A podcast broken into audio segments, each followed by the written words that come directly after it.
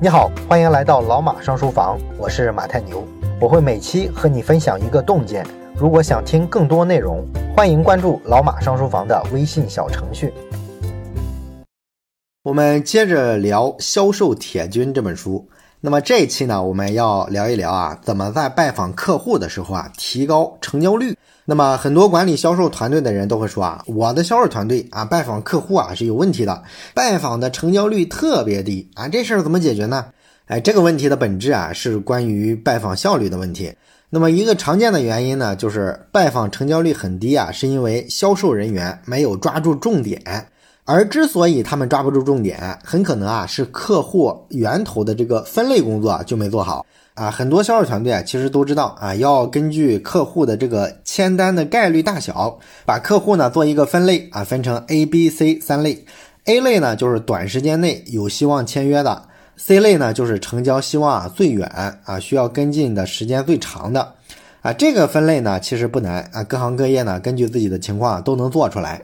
问题不在于这儿，问题是你这个分类啊足够严格吗？阿里巴巴的客户的分类标准是一个月成交的是 A 类的客户啊，两个月成交的就是 B 类的客户，三个月成交呢就是 C 类的客户。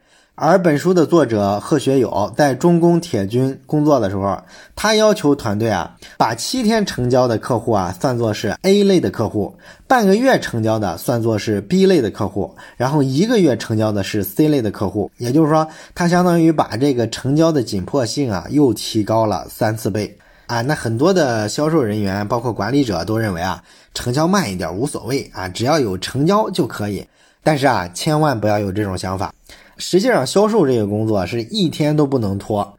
客户分类啊，它既是一种工作方法，同时呢，也是一种管理工具。你通过制定一个比较紧迫的分类标准，就能够让团队紧张起来，人的效率啊才会往上提啊，转化率呢才会高起来。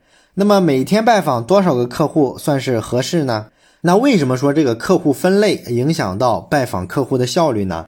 我们举个例子啊，比如说这个阿里铁军给销售团队的要求啊，是一 A 二 B C 三有效新增啊，这什么意思呢？就是说每一名销售人员每天至少要去拜访一个 A 类的客户，两个 B 类和 C 类的客户，然后呢三个新增的客户。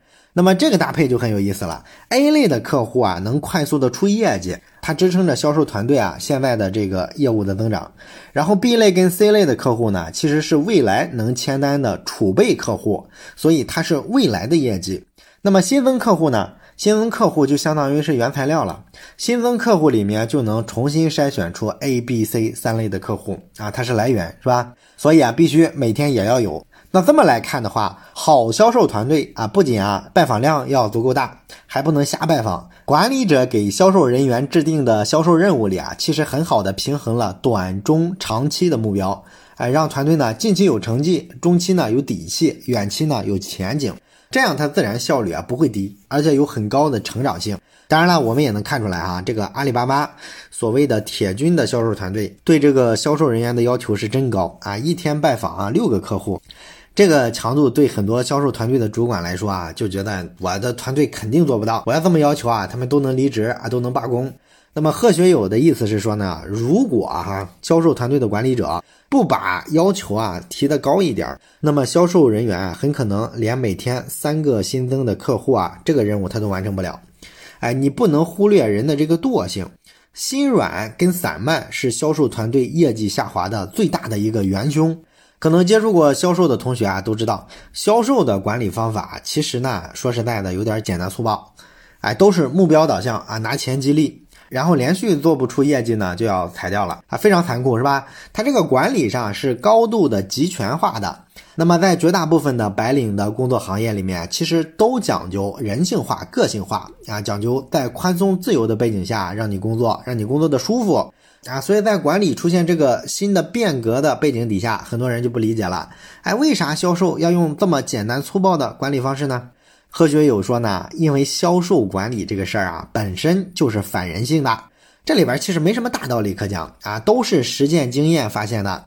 只要你管得松了，不要求销售人员每天上报各种行踪啊，各种销售数据，不去帮他们啊改进不足的地方，不督促他们完成每天的拜访量。那你看吧，你这个团队的业绩啊一定会下滑啊，没有例外的。所以你说宽松自由这一套啊，理论上讲的真好听，但是用在销售团队上一用就死啊。销售团队要想业绩好，只有一个办法，就是管得特别细、特别严啊，这样呢，销售人员才会克服人性里的惰性啊，业绩呢也会好啊，就是这么邪门啊，没啥道理可讲。所以呢，在销售这个行业里啊，你就放弃什么自由民主那些尝试吧，别扯淡了，不好使。销售就是要铁腕啊，就是要控制，就是要精细化管理，就是要雷厉风行。当然了，前提也是这个管理者啊，他要精通销售啊，他的管理方法要对，不然也是瞎扯淡啊。这是咱们说客户分类的问题。那么在客户分类之外，拜访成交率不高，还有一个非常重要的原因啊，这个原因就是你的销售人员啊，可能是把非有效的客户当成有效客户来对待了。那什么叫有效客户呢？其实我们之前也说过，是吧？大家也都很清楚，就是啊，第一你有需求，第二呢你有钱买得起，第三跟销售聊天的这个人啊，得是能拍板做决策的人啊，就这么三点，这就叫有效拜访、有效客户。那很多销售人员啊，看着特别忙，是吧？但是就是不出成绩啊。你分析一下，发现十有八九他们是只看了这三点里边的其中两点，甚至是只看一点。啊，所以他把大量的非有效客户啊当成是有效客户来对待了啊，这就浪费时间精力了。另外呢，还有一个问题，百分之九十五的销售人员都会犯的一个错误，就是把大量的时间花费在上个月开发的那些自认为不错的客户身上。啊，一般的情况下呢，销售人员已经和这些客户啊在电话里面聊了很多次了。可能上门也已经三四次了啊，就这么锲而不舍的在他们身上花了大量的时间跟精力，但是呢，还是不能把这一单给签下来。最后这个销售人员只好放弃了，再去找新的客户。但是呢，一个月的时间可能已经过去了一大半了。如果新的客户不好谈啊，又耽误了一段时间，那整个这个月的业绩不就泡汤了吗？那么，之所以出现这种情况呢，就跟管理者的指导跟监督不到位有很大的原因。如果啊，管理者对销售人员的监控比较到位，他就会在第一时间发现这个错误。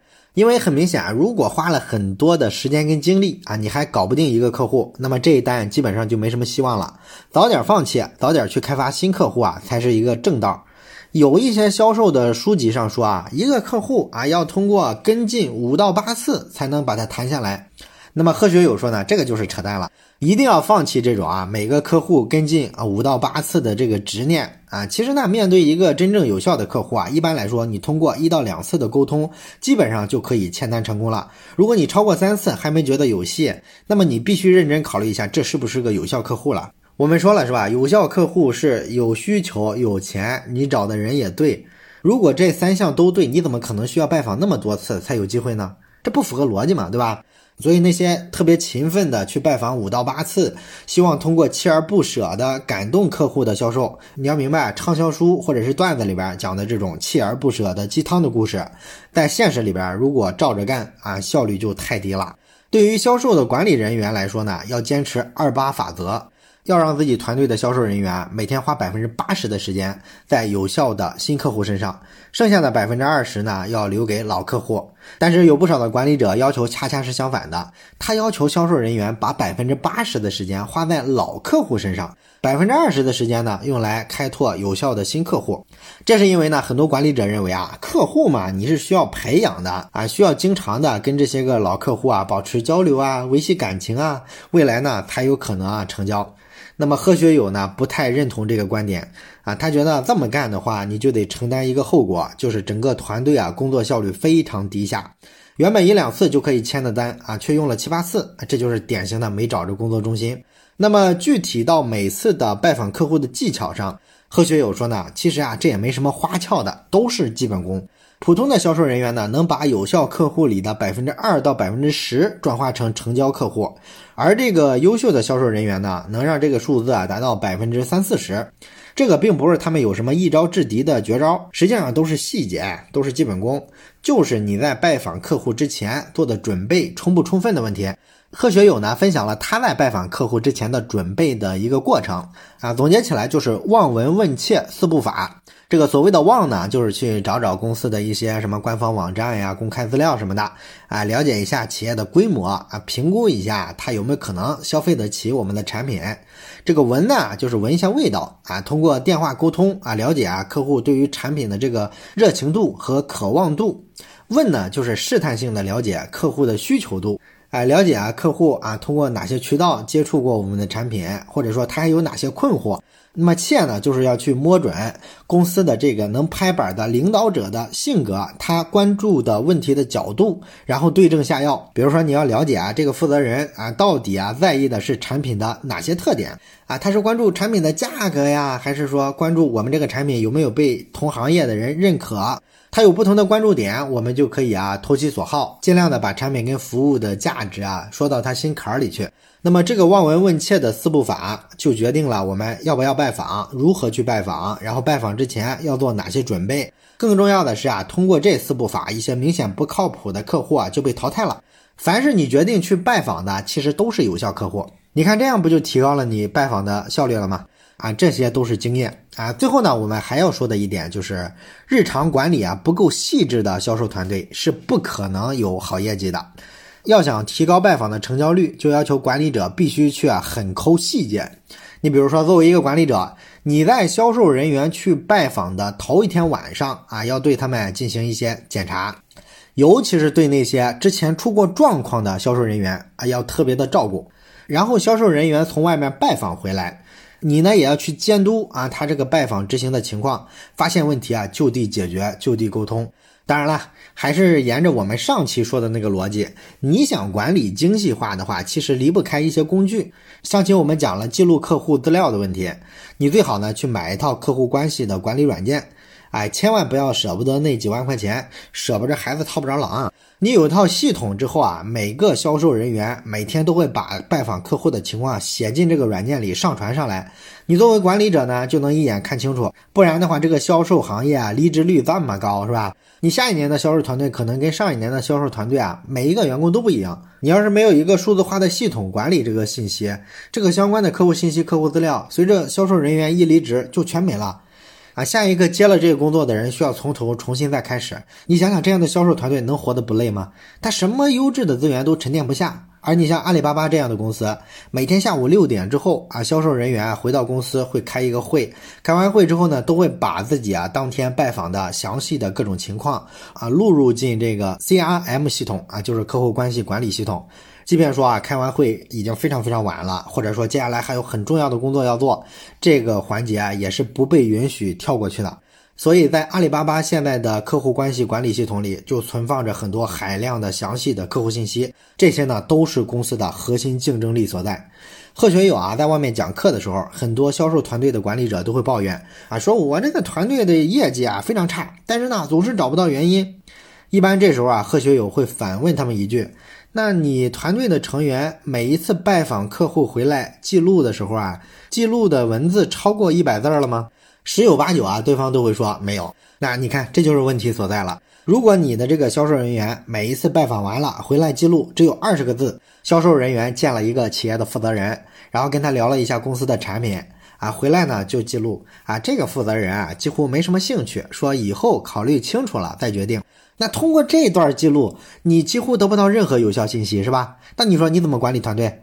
你怎么知道每个团队拜访的情况？知道他的强项是什么，缺点是什么？怎么帮他解决问题？怎么帮他们成长？这样的团队啊，你业绩好就怪了。那假如说我们换一种方式，记录的非常详细啊，我今天啊去拜访了这样一家公司，这个公司啊规模大概是什么样的？啊，每年呢，他们相关部门啊，采购新产品的预算大概是多少钱？负责人呢，对于产品啊是比较感兴趣的。我跟他介绍了产品的这几个特点，然后呢，他追问了我这样几个问题啊，证明呢，他关注的是什么什么特点？似乎呢，对咱们产品啊还是比较感兴趣的。后来呢，虽然他说暂时不需要啊，考虑清楚了再跟我联系，但是呢，我还是判断他是有比较高的意向的啊，应该啊可以至少算作是我们的一个潜在的客户。我判断呢，他可能的顾虑啊，有可能是这几方面。那么下次我在拜访他的时候啊，就可以哎针对性的换一些策略来跟进一下，试一试。你看，如果是你记录的这么详细的话，那么管理者就有足够多的信息去帮这个销售人员做判断，是吧？哎，判断你这个沟通方式啊有没有问题，你接下来的策略啊怎么样是比较合适的。最重要的是呢，对于公司、对于团队来说，其实呢就发掘出了一个有效的潜在客户。啊，你可能判断出来这一单签约的成功率啊是非常高的。那么通过这前后两种情况的对比，我想你就能发现，如果你只是记录二十个字的话，那什么都不会得到，而且还会让团队丢掉一些潜在的客户。即便是这个记录的销售人员本身，过几天之后啊，他就会把一些拜访的细节忘记掉。那忘记了之后，他回来查自己的这个记录啊，就二十个字，什么信息也没有，他自己也不知道从何下手了。你更不用说他离职了，把这个烂摊子交给别人造成的问题了，对吧？所以说啊，客户信息管不好啊，可能啊做的是一个减法，但是一旦做好了，绝对啊就是一个乘法。你要抓好这样的细节，销售的目标才更容易完成。好了，这就是本期我们讲的内容。下期呢，我们会说一下销售过程如何管理。我们下期再见。最后说一件事儿，咱们节目啊最近拉了一个微信群，如果你有什么话题想直接跟我或者是跟其他的听友朋友啊交流讨论的话，可以加一下这个群。加群的方法呢，就是先找到老马上书房的微信公众号，然后在底部菜单栏上有加群两个字，点击之后啊就会弹出二维码，扫码就可以进群了。